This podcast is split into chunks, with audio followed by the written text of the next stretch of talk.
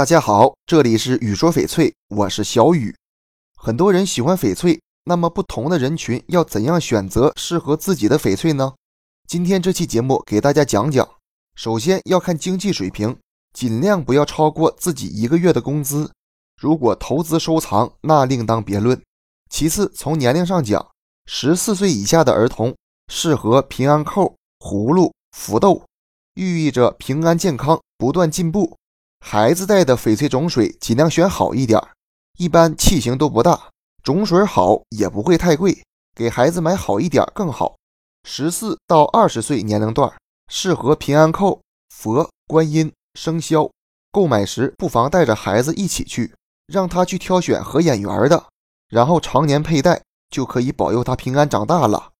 二十到三十五岁年龄段适合无色冰种、白底青、紫罗兰。题材可以选择手镯、平安扣、叶子、佛、观音和竹子。这个年龄段的女性比较年轻，无论是翡翠的款式还是颜色，都不要选太过老气的。贵妃镯既不会太贵，款式又年轻，而手串也不错。有条件的话，可以选购冰种翡翠，白底青和紫罗兰都可以。三十到五十岁的人可以选择油青种、紫罗兰，适合无事牌、平安镯。如意和翡翠镶嵌吊坠，这个年龄的人其实是最适合佩戴翡翠的。五十岁以上的人适合翠绿冰种、墨翠、桃子、如意。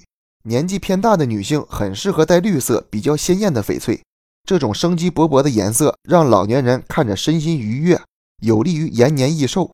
而墨翠这样深沉的色彩，老年人也压得住，戴着墨翠也能保佑老人消灾避邪。老人佩戴翡翠桃子也有健康长寿的含义。这期节目就给大家讲到这里了。如果你也喜欢翡翠，记得订阅关注我，私信交流。咱们下一期再见。